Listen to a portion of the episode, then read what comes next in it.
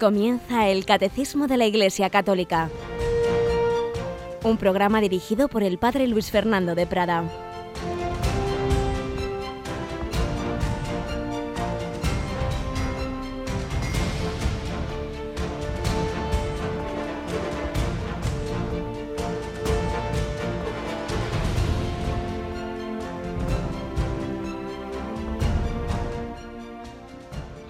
Sean Jesús, María y José. Muy buenos días, querida familia de Radio María. Estamos un día más y si ayer miércoles os invitaba a tener especialmente presente a San José, hoy jueves, por supuesto, día en que agradecemos ese inmensísimo regalo de la Eucaristía del sacerdocio que la hace presente el recuerdo también del mandamiento nuevo del amor fraterno.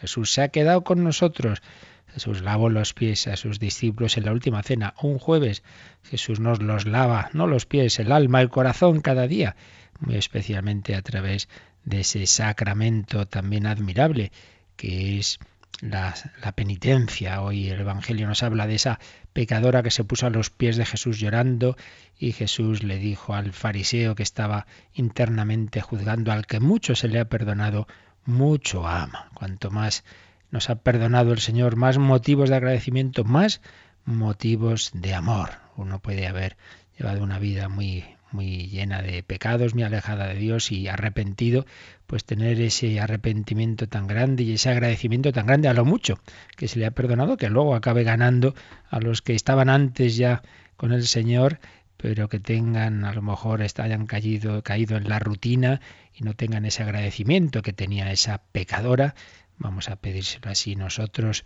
al Señor. Tenemos hoy con nosotros a Rocío García. Buenos días, Rocío. Muy buenos días a todos.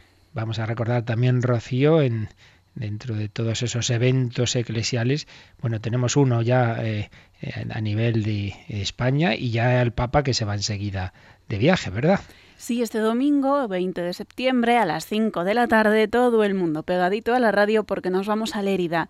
Monseñor Salvador Jiménez Valls, que era obispo de Menorca, va a tomar posesión este domingo como obispo de Lérida. Así que vamos a estar allí acompañándole. Este es el evento que vamos a transmitiros de esos pasos de, de, la Iglesia en España, concretamente en Lérida, pero luego de los pasos de la Iglesia en el mundo y particularmente de su cabeza visible, el Papa, pues vamos a, ir a acompañar en la oración y, también en algunas retransmisiones un largo viaje, ¿verdad? Sí, porque el Papa eh, se va el 19 a Cuba. Nosotros a partir del lunes 21 vamos a estar acompañándoles. Por el cambio horario todos los eventos van a ser en directo por la tarde, así que a lo largo de toda la semana del 21 al 27 vamos a estar con el Papa en Cuba el lunes y el martes, y a partir del miércoles en Estados Unidos, porque va a pronunciar, hay un discurso en el Congreso de Estados Unidos, también en la sede de la ONU, y no nos los podemos perder. Así que a partir de mediodía, las tardes o las noches tendremos siempre alguna de esas retransmisiones, ya iremos dando el horario, aunque lo tenéis ya también puesto en nuestra página web. Pues vamos nosotros adelante con esta edición del Catecismo y como siempre comenzando por un testimonio, hoy testimonio de conversión, hoy testimonio de alguien que precisamente desde el mundo judío, en que veía a Jesús como un hombre, llegó a la fe en Jesús como Dios, de lo que estamos hablando, el verbo que se hizo carne y habitó entre nosotros.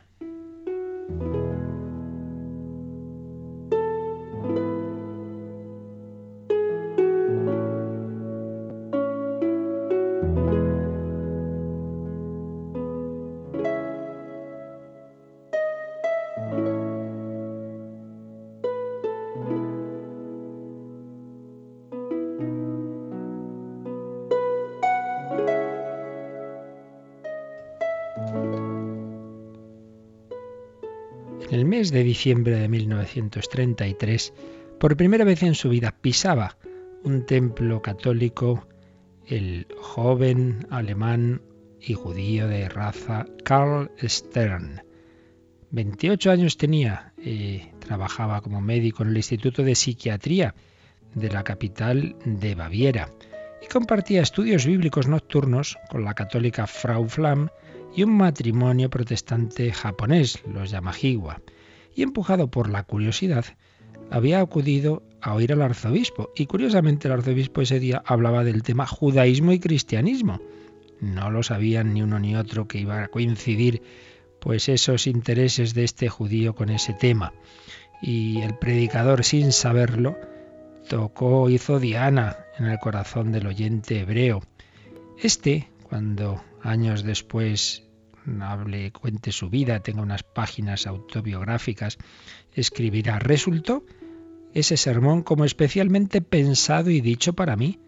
Dejó una huella imborrable en mi alma, pero me costó aproximadamente diez años aceptar la divinidad de Jesucristo. Empecé a pensar, si fuera cierto que Dios se hizo hombre por nosotros y que su vida y muerte tienen sentido personal para cada uno de los millones de seres humanos que se gastan en la hediondez de los tugurios en un mundo sin horizontes, en sofocante angustia de odio, enfermedades y muerte, si fuera cierto, aún habría algo que da a la vida un valor infinito. Fijaos qué reflexión tan interesante en ese momento en que estaba ya en marcha los primeros pasos de la persecución de, de los judíos por el régimen nazi, en que estaba la ideología comunista en la Unión Soviética, en que había tantas injusticias, tanta miseria. Este hombre se pregunta si fuera verdad esto que dicen los cristianos de que Dios se hizo hombre, entonces ser hombre a pesar de todo vale la pena. El hombre puede tener un valor, su vida un valor infinito, aunque lo pase mal. Está llamado a algo muy grande. Pensaba eso, fue, fue dando pasos. Ante esa persecución huyó de Alemania y estando en Londres acudía a la iglesia de los dominicos. Un día de 1938 entré en la iglesia de los padres dominicos de Hampstead cerca de casa. Iba todas las mañanas antes del trabajo. Creía de algún modo en el poder de la oración. No recuerdo de qué forma había llegado a tal convicción, pero aceptaba la eficacia de la misma como una verdad incuestionable.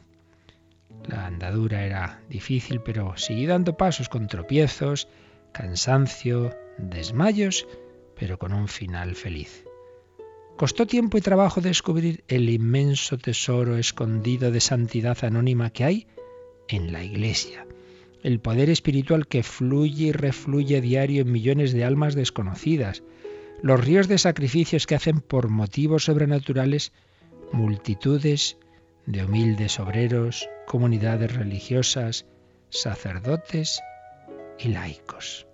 No olvidaré jamás la mañana de mi bautismo y primera comunión.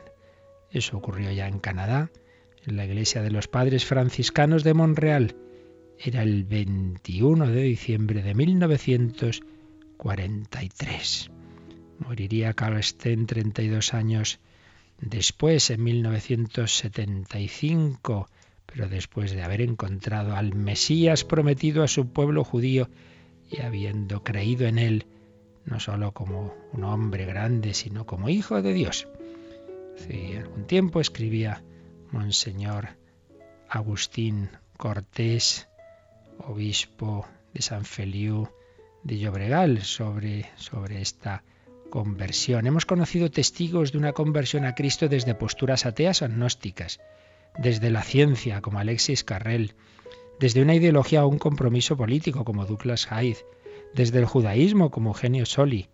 Pero aquí tenemos el testimonio de alguien en que se da todo junto. Era judío, científico y comprometido políticamente, Carl Steen conocido en el mundo de la medicina por su aportación al campo de la neuropsiquiatría. Su corazón fue una encrucijada de esperanzas. La primera esperanza fue la de la propia fe judía, la segunda la medicina, con grandes éxitos en el campo neurológico, la tercera la doctrina y compromiso marxista, como respuesta a la profunda crisis tras la Primera Guerra Mundial y las situaciones de injusticia en el marco del tremendo sufrimiento que soportaban los judíos perseguidos por Hitler, los acontecimientos de su vida personal fueron poniendo ante sus ojos los límites de todas esas esperanzas.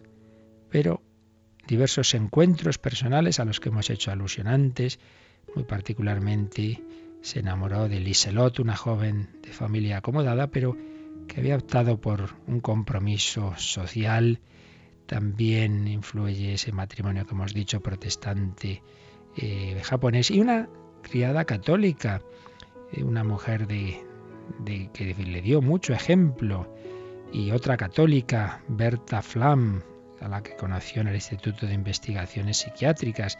También habla de la exquisita humanidad de un médico y una enfermera católicos en la Facultad de Medicina de Frankfurt. Todo ello le fue haciendo pensar, decía Monseñor Agustín Cortés, que la fe cristiana no solo no renuncia a ninguna esperanza humana, judía, científica y política, sino que las potencia, las purifica y enriquece. Que esa fe hace posible vivir el sufrimiento y luchar por la vida humana en todas sus formas. Una fe que se vive en la Iglesia una, universal, católica, que asume cualquier nación o cultura, yendo más allá de todo particularismo. Y, finalmente el testimonio de una religiosa, Dorothy Day, convertida y fundadora del movimiento obrero católico, el de Jacques Maritain y su esposa Raisa, también conversos, el estudio del cardenal Newman, otro converso desde el anglicanismo, la ayuda del padre franciscano Etelbert, todo esto fueron luces que brillaron más que todos los posibles antitestimonios y prejuicios. Pues demos gracias a Dios que a Cal y a toda persona, a cada uno de nosotros que busque la verdad, el Señor le guía y le quiere mostrar al Mesías no solo de los judíos, sino de la humanidad, el Salvador, el Redentor, el Hijo de Dios hecho hombre. Si fuera verdad que Dios hizo hombre, lo es. La vida humana entonces tiene un sentido más allá de los límites y de los problemas y de los sufrimientos y de la muerte. Si con Él sufrimos, reinaremos con Él. Si con Él morimos, viviremos con Él.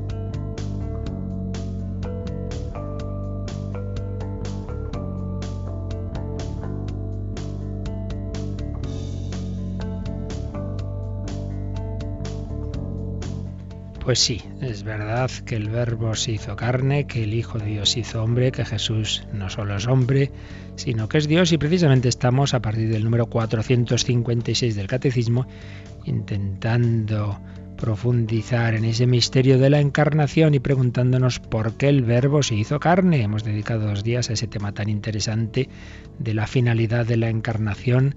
Sí, se hizo hombre para salvarnos, pero se hubiera hecho hombre también aunque no hubiera habido pecado tesis de que lo principal es esa comunicación de la gloria de Dios en Cristo para poner a Cristo en centro del universo o tesis redentiva, bueno, no son opuestas, hemos visto que se pueden conjugar, que hay distintas finalidades que se complementan, que Dios veía todo eh, desde su eternidad y conjugaba en su plan divino todas esas finalidades. Podemos resumir lo que hemos visto estos días pues con la síntesis del, del profesor Vadillo cuando nos habla de la encarnación y nos recuerda que el misterio de la encarnación y el misterio de la Santísima Trinidad están en íntima y recíproca relación. La Trinidad encuentra en la encarnación su expresión y su prolongación hacia afuera. El Hijo se ha encarnado por la acción común de las tres divinas personas, pero la humanidad de Cristo solo está unida hipostáticamente a la segunda persona, al Hijo. Podemos también aquí decir algo que no decíamos los días pasados, es que también se ha preguntado, algunos teólogos se preguntaron, sobre todo en la Edad Media, ¿podría haberse hecho hombre cualquiera persona divina, el Padre, el Espíritu Santo? Sí, responde Santo Tomás, poder sí podía, claro que sí, pero eso digamos como en abstracto. Pero es indudable que es más conveniente, como ha sido, la encarnación del Hijo, porque si Dios quiere revelársenos, comunicársenos, bueno, el Hijo es precisamente la palabra, el verbo. Y por otro lado, si uno de los fines de la encarnación, como enseguida veremos, es enseñarnos a nosotros a ser hijos de Dios, a vivir como hijos de Dios, a tener esa actitud filial con, con el Padre, pues claro, que quién mejor que el Hijo eterno de Dios, el, el, que es Hijo en la Trinidad, enseñarnos a ser hijos humanamente. Es lo lógico, el que se haya hecho hombre es el que es Hijo eterno, el que procede del Padre, para enseñarnos a nosotros también a vivir como hijos de Dios. El que nos ha hecho hijos adoptivos es el Hijo eterno de Dios. Por ello, por más razones que señala Santo Tomás, es indudable que es mucho más conveniente, como ha sido, la encarnación del Hijo. También señala el profesor Vadillo que el centro de todo el plan de Dios es Cristo, como veíamos ayer, una verdad que particularmente aparece en San Pablo, por ejemplo, en los himnos de, las, sus cartas a los Efesios y a los Colosenses, y en el mismo prólogo de San Juan y todo el Evangelio de San Juan. Pero siendo el centro de ese plan de Dios Cristo, sin olvidar que es un Cristo redentor, Cristo redentor, lo cual no quiere decir que, que, si no hubiera habido pecado no hubiera estado Cristo, no, no, simplemente que de hecho Dios ha visto ya todo en su, en su inteligencia divina, en ese plan ha contado con esos seres libres, que son los ángeles y los hombres, y cómo los hombres íbamos a cometer el pecado, y cómo de hecho esa comunicación de, de Dios a un hombre, que es la encarnación, iba a ser una, una encarnación redentora, iba a tener en cuenta que iba a entrar en, en la humanidad para redimirnos de nuestros pecados. Eh, indica aquí el profesor Vadillo un, un, aspecto interesante que no dijimos explícitamente, y es que podemos distinguir tres órdenes, tres niveles en la acción de Dios y en la creación de Dios. Primero, el orden natural, el orden de la creación todo lo que Dios ha creado, todos los, seres de, de, la naturaleza y el propio hombre, pues ahí ya hay una primera comunicación de Dios. Dios está presente en todo y particularmente el hombre ha sido creado a su imagen y semejanza, orden de la naturaleza. Segundo, orden de la gracia. Dios a los primeros hombres los elevó al nivel divino. Ya tenían la gracia, que llamamos nosotros la gracia de Dios, participaba, su alma había sido elevada a, a ese nivel sobrenatural que es participar mm, de la vida divina. Orden de la naturaleza, primero, todas las cosas creadas y el hombre creado a su imagen y semejanza. Segundo, orden de la gracia, que implica, supone una participación y, y, y, relación especial con Dios. Y tercero, orden hipostático, el que se da solamente en Jesucristo. Ahí hay una unión absolutamente única, singular y particular entre la humanidad y la divinidad, porque ahí hay un hombre que no solo es que esté elevada su alma por la gracia de Dios, como todo el que el cristiano eh, que vive en gracia, sino que hay un hombre cuya persona no es la persona humana, sino la persona divina. Es lo que llamamos la unión hipostática. El sujeto último, el yo, que mueve esa humanidad de Jesús es un yo divino. Claro, ahí hay una comunicación absolutamente única. Ese hombre es Dios y eso pues no se da en ningún otro hombre. Tres órdenes, por tanto, de progresiva comunicación de Dios. Hay una comunicación de Dios en el orden natural, Dios se comunica en todo lo que ha hecho, Dios está presente en todo. Segundo, una mayor comunicación por la gracia que ya recibieron los primeros hombres y que luego la recuperamos por la redención y que recibimos pues al ser bautizados, cuando uno se convierte y abre su alma a Dios, la gracia de Dios. Y tercero, el orden hipostático en el que es eh, hay un hombre cuya personalidad es una persona divina. Bien, pues este es el, misterio, el misterio de ese orden hipostático es ese misterio que aquí está explicándonos el catecismo, el misterio de la encarnación. Y nos preguntábamos en este primer apartado del párrafo 1, el Hijo de Dios hizo hombre, primer apartado, porque el verbo se hizo carne. Y ya leíamos ayer y anteayer eh, la respuesta del credo en el número 456, por nosotros los hombres y por nuestra salvación bajo del cielo y por obra del Espíritu Santo se encarnó de María la Virgen y se hizo hombre. Por tanto, primera y clara respuesta, más allá de luego todas las eh, reflexiones que hemos hecho días anteriores, lo que está claro es que de hecho esa ha sido una encarnación redentora por amor a nosotros, por nuestra salvación. Pero los números siguientes va a ir detallando este sentido de la encarnación y dándonos diversos matices.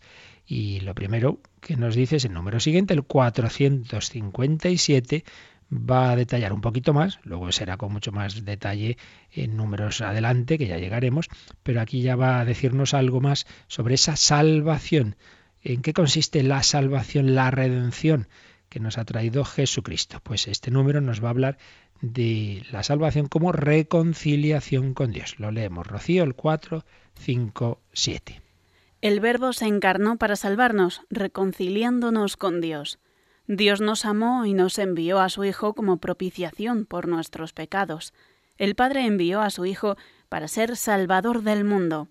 Él se manifestó para quitar los pecados. Tres frases del Nuevo Testamento nos ha traído aquí eh, el catecismo, bueno, y además las tres de la primera carta del apóstol San Juan. Dios nos amó y nos envió a su Hijo como propiciación por nuestros pecados. Ya digo que el ver un poco ya a fondo qué, es esto de la propiciación, tal, será más adelante en el catecismo, pero de momento nos vamos quedando con esta certeza.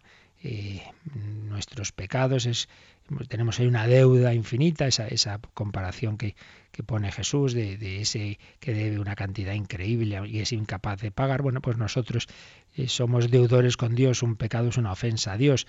Dios eh, que es eterno, que es infinito, una ofensa así en la cara a Dios es algo también, tiene una gravedad, podríamos decir, infinita. No podemos arreglar eso. Yo como la que he hecho, ¿cómo, cómo arreglo esto? Pues lo va a arreglar Jesucristo, eh, que tiene una dignidad infinita, es una persona divina y va a hacer unos actos humanos de, de obediencia al Padre y concretamente hasta la muerte de cruz.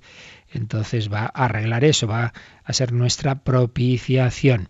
Recuerdo haber oído un, un hombre que nos contaba que de una familia croata, que cuando pues eran pequeños, eran varios hermanos, y tenían un padre muy recto y los castigaba cuando se habían portado mal, pero la hermana mayor había tenido un accidente y, y se había quedado cojita, entonces tenía que ir con, con, muletas.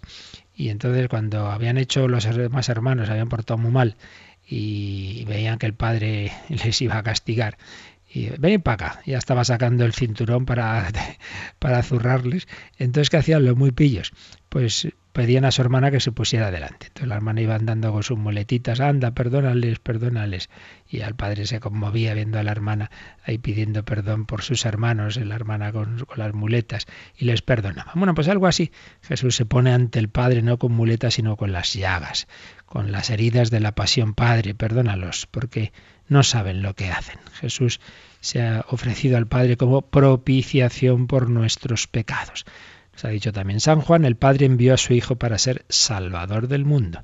Y en otro lugar, Él se manifestó para quitar los pecados. Y este número 457 añade una cita preciosa de un santo padre, San Gregorio de Nisa. Ya sabéis, cuando decimos santos padres no nos referimos al Papa, o decimos el santo padre, no, no. En teología los santos padres son los autores de los primeros siglos, sabios y santos, eh, normalmente obispos, eh, que, que, la Iglesia, pues eso, ha tomado como padres en el sentido de que que son de los, los primeros que han ido, digamos, formulando y defendiendo la, la fe católica y que nos dan mucha luz, mucha luz para, para esa profundización en, en, la fe. Pues bien, uno de ellos, San Gregorio de Nisa, tiene un texto que recoge aquí el catecismo. El catecismo, no nos olvidemos, pues una síntesis de todas las, esas corrientes que, que desembocan en el, en el océano de, de, la fe y vida cristiana, esas corrientes de la Biblia, de los santos padres, de los concilios, de los santos, de la experiencia, de la liturgia, todo ello confluye aquí. Es una un recoger lo mejor de, de 20 siglos. Entonces nos trae un texto muy bonito de San Gregorio de Nisa, donde nos hace ver cómo el hombre, la humanidad, por el pecado estábamos heridos y necesitábamos a alguien que nos curara, estábamos muy enfermos, necesitábamos un médico. Y es que el pecado, claro, es que esto nos cuesta entenderlo hoy día, porque nos parece que eso es el pecado, ¿qué es eso del pecado?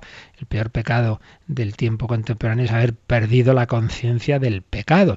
No, el pecado nos ha dejado desordenadísimos, descentrados, eh, no hacemos lo que queremos, hacemos lo que no queremos, me hago un propósito y no lo cumplo, de repente me viene un ataque de genio o, de lujuria y entonces me voy con una persona que, que, yo sé que no es con quien yo debo estar y en fin, así andamos.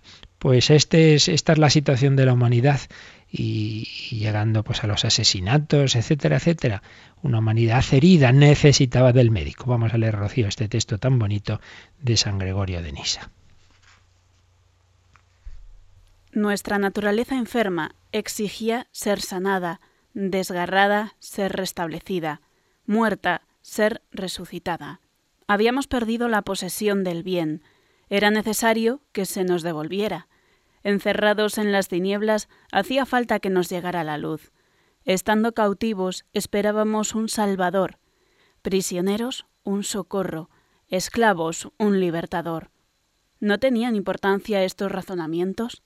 no merecían conmover a Dios hasta el punto de hacerle bajar hasta nuestra naturaleza humana para visitarla, ya que la humanidad se encontraba en un estado tan miserable y tan desgraciado. Como veis, un texto precioso, incluso poético, hay auténticas joyas en, en estos santos padres estos primeros siglos de la Iglesia. El que todos conocemos más es San Agustín, que está llena la Iglesia de textos suyos, pero como veis hay otros de otros santos padres como este San Gregorio de Nisa, precioso. Como explica que estábamos necesitados de ese médico, una naturaleza enferma y desgarrada que necesitaba ser sanada, restablecida, resucitada. Estábamos en las tinieblas, por ejemplo, caso que hemos leído, ese hombre eh, buscaba el sentido de la vida, buscaba la esperanza hasta que llegó la luz.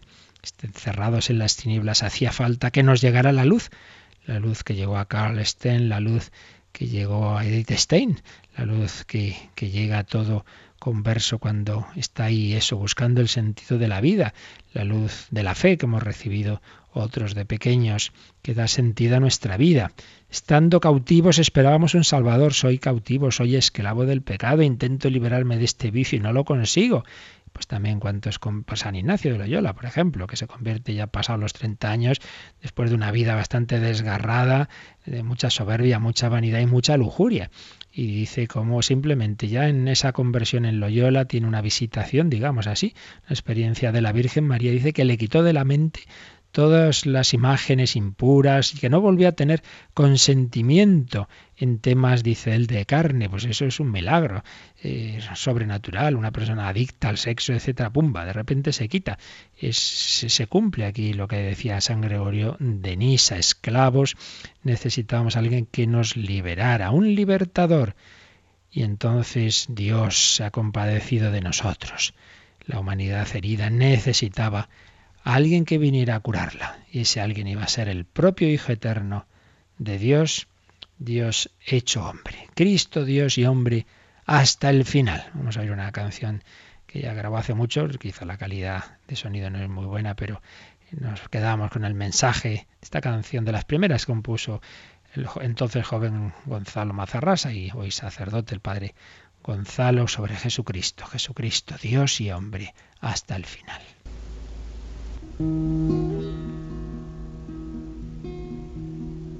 Cristo Dios y hombre hasta el final, ayúdame a andar.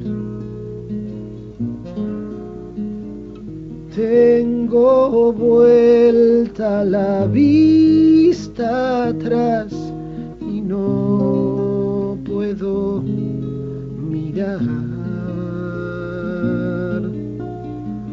ya sé que pongo peros y no acabo de ver.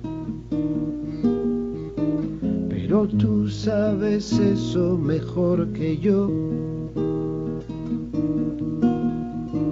Y juntos de la mano me enseñas a comprender que todo esto no vale nada sin amor. Ya sé que aún estoy lejos, pero te siento cerca de mí. Y respiro tu aliento cuando me falta para vivir. Tu mano sabe llevar al mundo por la verdad y no conoce tiempo ninguno en la eternidad. Rompe con mi pasado y llévame lejos detrás de ti. Por el sendero estrecho junto a tu madre quiero seguir las huellas cálidas de tu amor y el palpitar de tu corazón junto a mi hermano. Abrázame en tu dolor. Cristo, Dios y hombre hasta el final, ayúdame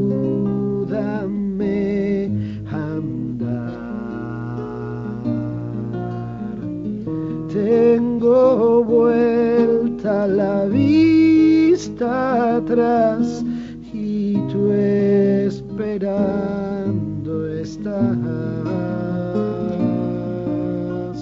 Rompe con mi pasado y llévame lejos detrás de ti. Por el sendero estrecho junto a tu madre quiero seguir las huellas cálidas de tu amor el palpitar de tu corazón junto a mi hermano. Abrázame en tu dolor.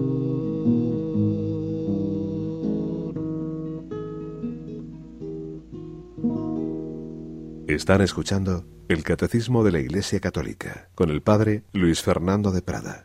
Abrázame en tu dolor, Dios hecho hombre, asume la humanidad dolorida para reconciliarnos con el Padre, es lo que nos dice el 457, que como suele hacer el catecismo nos indica algunos números en el margen, algunos números donde podemos ampliar este punto, donde podemos ver la relación de unas partes del catecismo con otras. Por ejemplo, nos menciona el 607, número 607 del Catecismo, que nos recuerda que Jesús tuvo en toda su vida, en toda su existencia, ese sentido de, de, que su vida era para reparar nuestros pecados, ese sentido de que iba a reconciliarnos con el Padre. Vamos a leer, Rocío, este 607 del Catecismo. Este deseo de aceptar el designio de amor redentor de su Padre anima toda la vida de Jesús, porque su pasión redentora es la razón de ser de su encarnación. Padre, líbrame de esta hora, pero si he llegado a esta hora para esto, el cáliz el cáliz que me ha dado el Padre no lo voy a beber. Y todavía en la cruz, antes de que todo esté cumplido, dice, tengo sed. Varias frases de Jesús que nos recuerdan que toda su vida él estaba mirando hacia ese momento final, cuando en Caná la Virgen le pide ese milagro y dice, todavía no ha llegado mi hora. ¿Qué es eso de mi hora? La hora de Jesús, la hora final, la hora de la redención, del cumplimiento de la redención en la cruz, dar la vida. Y luego cuando se acerca le cuesta al Señor. Tiene ese Getsemaní que, que en San Juan es ese momento en el que él tiene ese, ese momento de angustia y dice, Padre, Padre, líbrame de esta hora. Pero, pero él mismo enseguida dice, no, no, no, si he llegado a esta hora para esto, si, si, si yo lo quiero. Pasa es que le cuesta a su humanidad. Si es posible, pase de mí este cáliz, pero no se haga mi voluntad sino la tuya. El cáliz que me ha dado el Padre no lo voy a beber. Y ya en la cruz tengo sed, tengo sed de que la humanidad se reconcilie, de que la humanidad eh, se deje purificar, de que la humanidad vuelva al Padre. Designio redentor del Señor.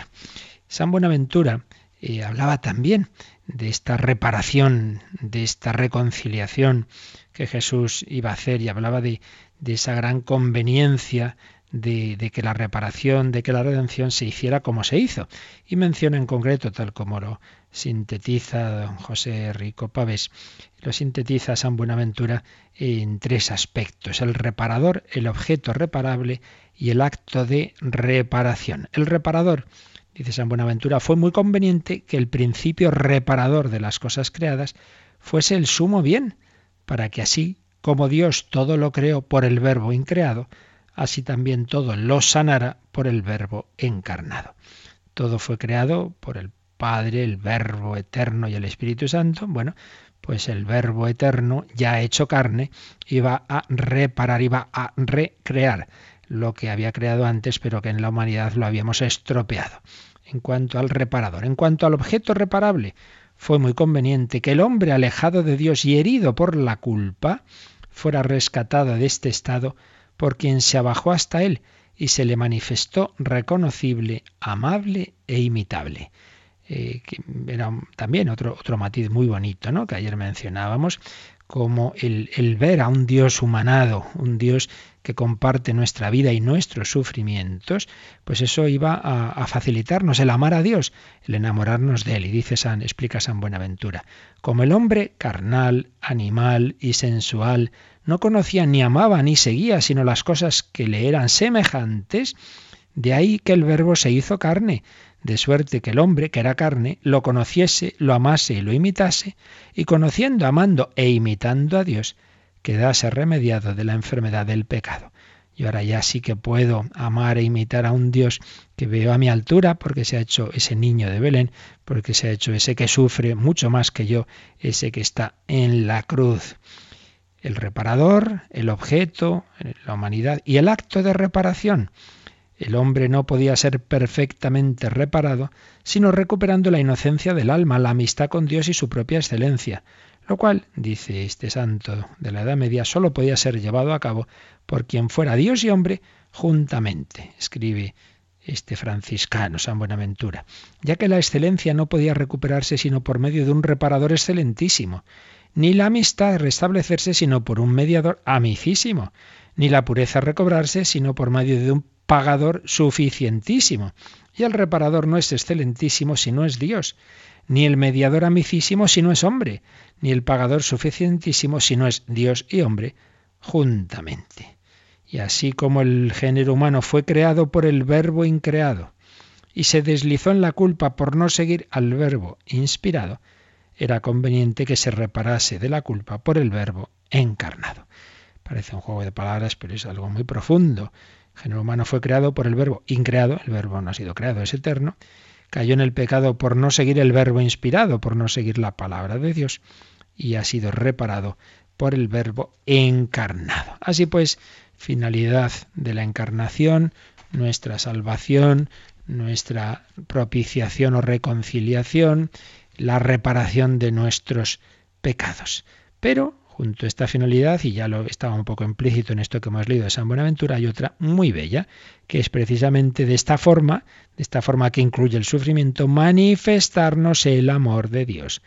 Porque Dios lo que ya decíamos ayer, lo, lo, que busca, ¿para qué nos ha creado? A nosotros y a los ángeles. Nos ha creado para establecer relaciones de amor, de amistad, Dios no ha creado las cosas ahí para ver el sol que sale, no, no, simplemente para poner un ámbito, un ambiente, un contexto en el que podamos existir millones de seres a los que nos quiere dar a participar su vida divina y su felicidad eterna, pero sin obligarnos y por ello nos da un tiempo en el que se nos invita a esa amistad y para esa amistad y ese amor nos claro nos quiere manifestar su amor pues como un chico quiere conquistar a una chica pues hijo demuéstrale que la quieres no pues el señor nos lo quiere demostrar. Y esto es lo que vemos claramente como una de las finalidades de la encarnación porque sí, claro que Dios había ido manifestando su amor en toda la historia y en el Antiguo Testamento al pueblo de Israel, hay textos preciosos, pero desde luego se quedan por debajo de la manifestación del amor de Dios en Jesucristo. Vamos a leerlo, Rocío, en el 458. Dice, el Verbo se encarnó para que nosotros conociésemos así el amor de Dios. En esto se manifestó el amor que Dios nos tiene, en que Dios envió al mundo a su Hijo único, para que vivamos por medio de él. Porque tanto amó Dios al mundo, que dio a su Hijo único, para que todo el que crea en él no perezca, sino que tenga vida eterna. De nuevo es un número que está hecho con, citas bíblicas, también de San Juan, una de ellas de nuevo de su primera carta y otra del Evangelio, del cuarto Evangelio. En esto se manifestó el amor que Dios nos tiene. Es una, una cita bien clarita. Dios ha ido manifestando su amor de muchas formas, pero desde luego en lo que se ha manifestado claramente es en que Dios envió al mundo a su Hijo único para que vivamos por medio de Él. Estas comparaciones que se han puesto y que a veces han, sido reales en la historia, ¿no? De, un rey que, que, sacrifica a su hijo por, por su pueblo, de, un personaje pues que no le importa que bueno, no le importa que sufre por, por la muerte de su hijo pero que lo ofrece por, por los demás bueno pues esto ha sido absolutamente real el, el, Padre eterno ofrece a su Hijo eterno. Recordad que cuando Dios quiere purificar la fe de Abraham, le pide el sacrificio de Isaac, pero realmente no quería que muriera Isaac. Era simplemente, pues eso, que, que el propio Abraham creciera en esa entrega, en ese fiarse de Dios, hasta sacrificar lo más lo más querido para él que era su hijo Isaac, pero Dios no quería que lo hiciera. Y en cambio, este Dios que tuvo compasión de Abraham no la tuvo de sí mismo, y sí sacrificó a su hijo eterno, y no la tuvo de María, que vio morir a Jesús, no la tuvo en este sentido de evitar esa muerte, pero no porque sí, sino por, porque tenía esta finalidad superior de que conociéramos así ese amor de Dios y llegáramos a la salvación. En esto se ha manifestado el amor de Dios, en que Dios envió a su al, mundo a su Hijo único para que vivamos por medio de él. Y la frase del propio Jesús en su diálogo con Nicodemo, que ya mencionábamos ayer, recordar esta regla mnemotécnica de esta cita, ¿no? El, el, número pi, Juan 3, 14, 16, y concretamente el versículo 16 dice, tanto amó Dios al mundo que dio a su Hijo único para que todo el que crea en Él no perezca, sino que tenga vida eterna. Tanto amó Dios al mundo, tanto te amó Dios a ti, porque siempre que leamos en la escritura el mundo, la humanidad, pues Dios ve a cada uno en particular y por tanto debemos aplicárnoslo a nosotros mismos.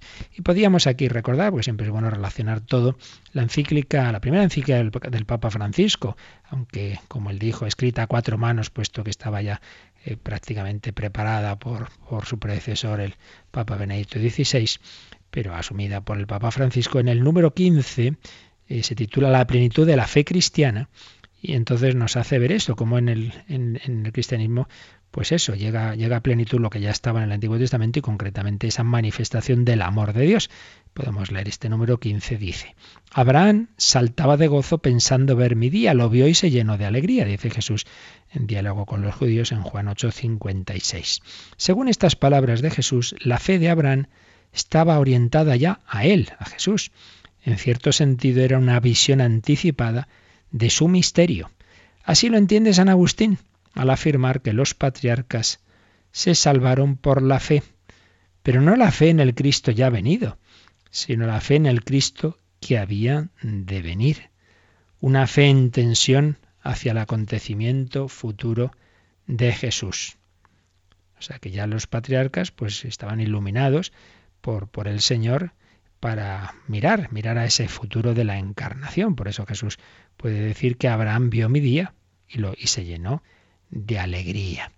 La fe cristiana está centrada en Cristo, es confesar que Jesús es el Señor y que Dios lo ha resucitado de entre los muertos. Romanos 10:9. Todas las líneas del Antiguo Testamento convergen en Cristo. Él es el sí definitivo a todas las promesas, el fundamento de nuestro amén último a Dios.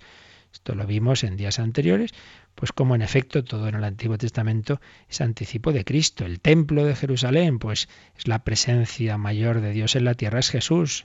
Reestruiré este templo y en tres días lo reedificaré. Las grandes instituciones de Israel, sacerdotes, profetas, reyes, pues son anticipo de Jesús, sacerdote, profeta y rey, etcétera, etcétera. Eh, y sigue diciendo la encíclica Lumen Fide. La historia de Jesús es la manifestación plena de la fiabilidad de Dios. Puedo fiarme de un Dios así. Si Israel recordaba las grandes muestras de amor de Dios que constituían el centro de su confesión y abrían la mirada de su fe, ahora la vida de Jesús se presenta como la intervención definitiva de Dios, la manifestación suprema de su amor por nosotros. La palabra que Dios nos dirige en Jesús no es una más entre otras, sino su palabra eterna viene la cita de Hebreos 1, eh, que es también muy importante. De muchas formas habló Dios a nuestros padres por los profetas. Ahora en esta etapa final nos ha hablado por medio de su Hijo. Y concluye este número 15 de la Lumen Fide. No hay garantía más grande que Dios nos pueda amar para asegurarnos su amor, como recuerda San Pablo. No hay, no hay garantía más grande que esta entrega del Hijo. La fe cristiana es, por tanto, fe en el amor pleno, en su poder eficaz, en su capacidad de transformar el mundo e iluminar el tiempo. Fijaos qué bonito. La fe cristiana es fe en el amor pleno, amor con mayúscula. fe en el amor pleno. Hemos conocido el amor que Dios nos tiene y hemos creído en él. Otra frase de la primera carta de San Juan.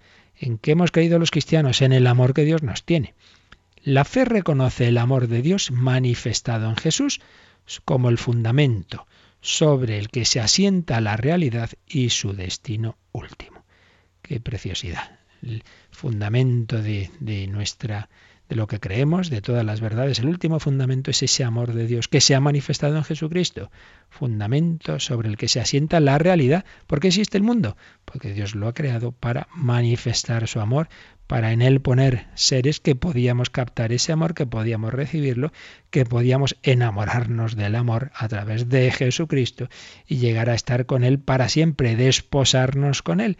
Esa imagen que aparece mucho en el Nuevo Testamento de las bodas, ese rey que invita a todos a, las bodas de su hijo, porque toda la humanidad está invitada a unirse, a desposarse con Dios en Cristo. Dios y hombre verdadero, Él es el esposo, Él es la alianza, y en su sangre quedamos aliados, y sangre de la alianza nueva y eterna, alianza entre Dios y el hombre. Este es el plan de Dios, la manifestación preciosa de ese amor de Dios, de ese esposo a la esposa. Falta que la esposa diga, sí, sí quiero, quiero estar contigo ese desposorio en lo bueno y en lo malo, esas alegrías, en las penas y la salud y la enfermedad. Pues sí, quiero estar con Cristo en los misterios gozosos y en los dolorosos, iluminados por los luminosos, para llegar un día a los gloriosos. Pues este es el panorama precioso de nuestra fe, que creemos en ese verbo hecho carne para salvarnos, para curarnos, para reconciliarnos y con todo ello para mostrarnos el amor de Dios. Y qué mayor y mejor manera de mostrar el amor que entrando en un mundo limitado, en un mundo herido, en un mundo en el que hay pecado, en un mundo en el que hay sufrimiento, en el que hay muerte. Y el Señor lo ha asumido todo ello. Nadie tiene amor más grande que el que da la vida por sus amigos. Pues vamos a meditar todo esto, vamos a agradecérselo al Señor y vamos a pedirle que vivamos cada vez más con esa confianza. Nos ha dicho esta encíclica que tenemos la prueba suprema de que de que nos podemos fiar de Dios, Sagrado Corazón de Jesús, en ti confío porque creo en tu amor para conmigo. Y claro, lo bonito es confiar cuando llegan los sufrimientos y las cosas se ponen feas. Confiar cuando todo va bien, eso no tiene especial mérito. Vamos a pedírselo al Señor, vamos a pedirle ese amor. Y como siempre, podéis hacer al final pues vuestras consultas o cualquier tipo de pregunta, como ahora nos indicarán.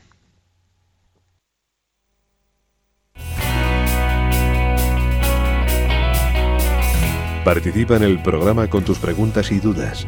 Llama al 91 153 8550. También puedes hacerlo escribiendo al mail catecismo arroba radiomaria.es. Catecismo arroba radiomaria.es.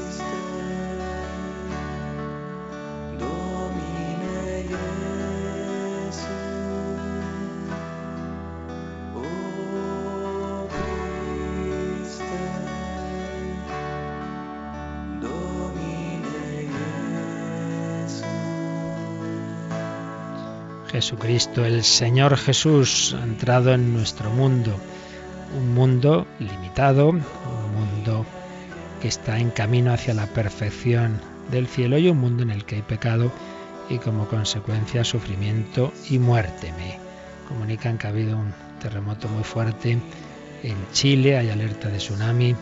Tenemos ahí unos sacerdotes amigos uno de ellos me contaba, me contaba eh, como aquel otro terremoto que hubo en Santiago de Chile, como pensaba, bueno, pues que iban a morir, como rezó el acto de contrición preparándose a ese encuentro con el Señor, luego pues pues no pasó, no le pasó nada, pero probablemente hoy pues haya, haya víctimas porque ha sido un terremoto fuerte y siempre de estas cosas viene siempre la misma pregunta a la que dedicamos bastantes programas que están recopilados en esa recopilación que hemos hecho de los de las catequesis de los dos primeros años, el problema del mal, el problema del sufrimiento. Dios ha creado un mundo limitado y sí, a, la primera, a los primeros hombres en su gracia, en su amistad les dio ese regalo de la inmortalidad, pero por el pecado original lo, perdimos y entonces participamos de esa, de esa muerte, de esa limitación, pero todo ello ha sido reparado por Cristo, no quitando el sufrimiento y la muerte, sino dándole un sentido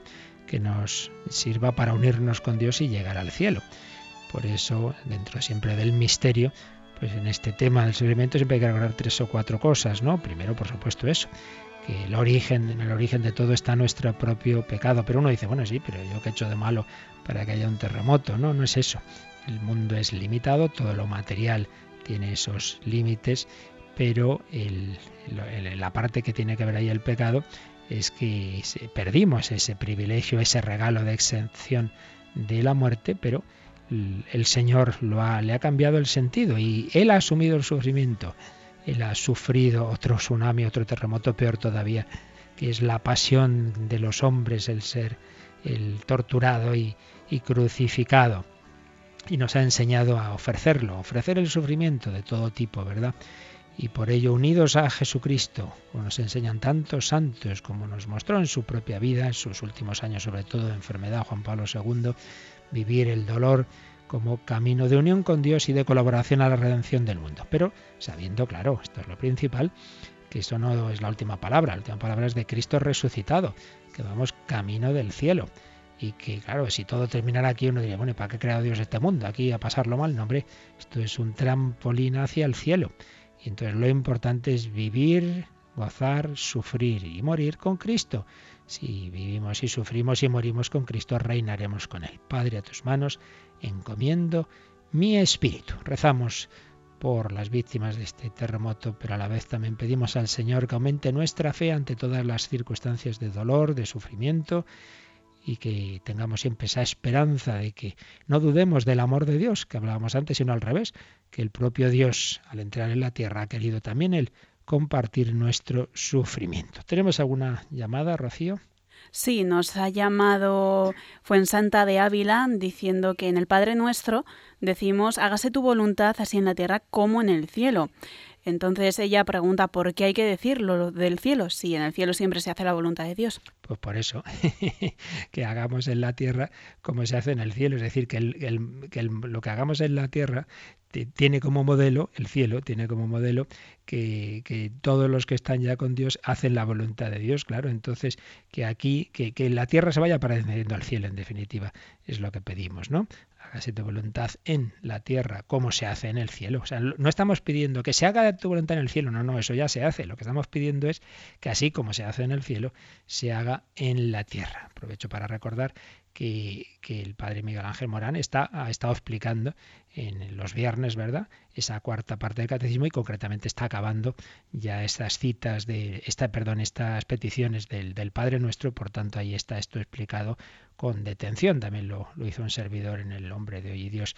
Y ahí está todas estas peticiones eh, explicadas. Eh, pero la idea es esta, ¿no? Que, pedimos al Señor que, que, la tierra se vaya pareciendo al cielo y tanto más se parecerá cuanto más nos fiemos de Él y más cumplamos su santa voluntad. ¿Qué más? María de Vitoria dice, todas las bendiciones que son impartidas al final de los programas de Radio María o de las conferencias, incluso las bendiciones de personajes que ya no viven, como es el caso del Papa San Juan Pablo II, ¿qué valor tienen para nosotros o para las personas que las reciben? Bueno, a veces hay preguntas que uno dice, madre mía, pues no lo sé, no se me había ocurrido pensarlo, ¿verdad? Pero no hay que olvidar una cosa. La bendición en el fondo no es sino una oración, una, un pequeño eh, digamos, un sacramental, no un sacramento. Claro, si fuera un sacramento no se podría. Un sacramento no puede, no puede darse a través de un medio de comunicación en diferido, sobre todo, no. No, por eso no se deben transmitir misas en diferido, por ejemplo, ¿no? Porque en efecto eso es cuando se está celebrando y ya está, punto, ¿no?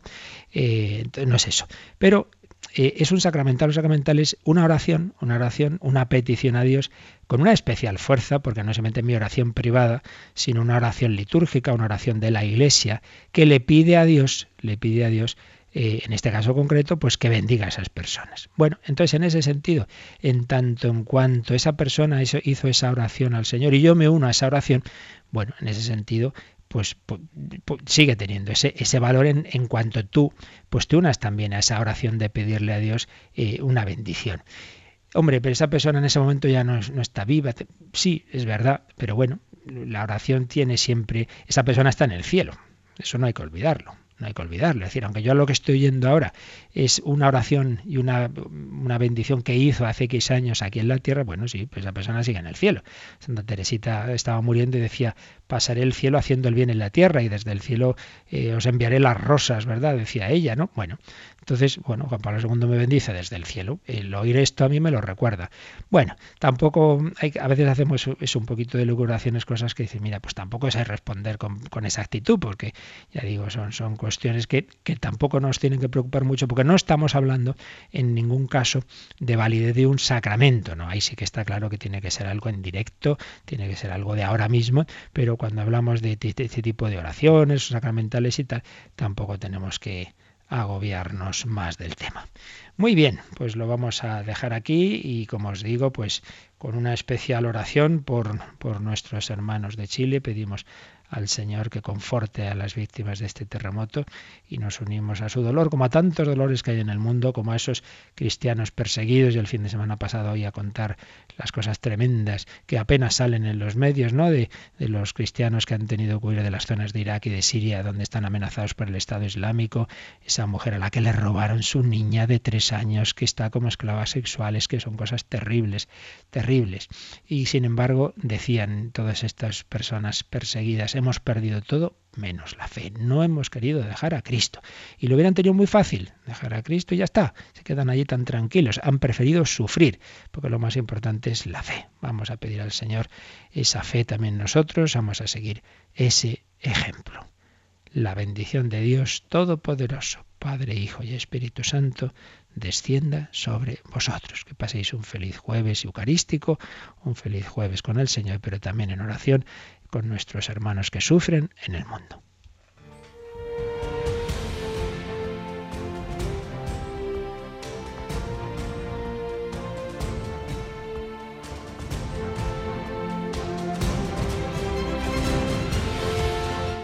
Han escuchado en Radio María el Catecismo de la Iglesia Católica, un programa dirigido por el Padre Luis Fernando de Prada.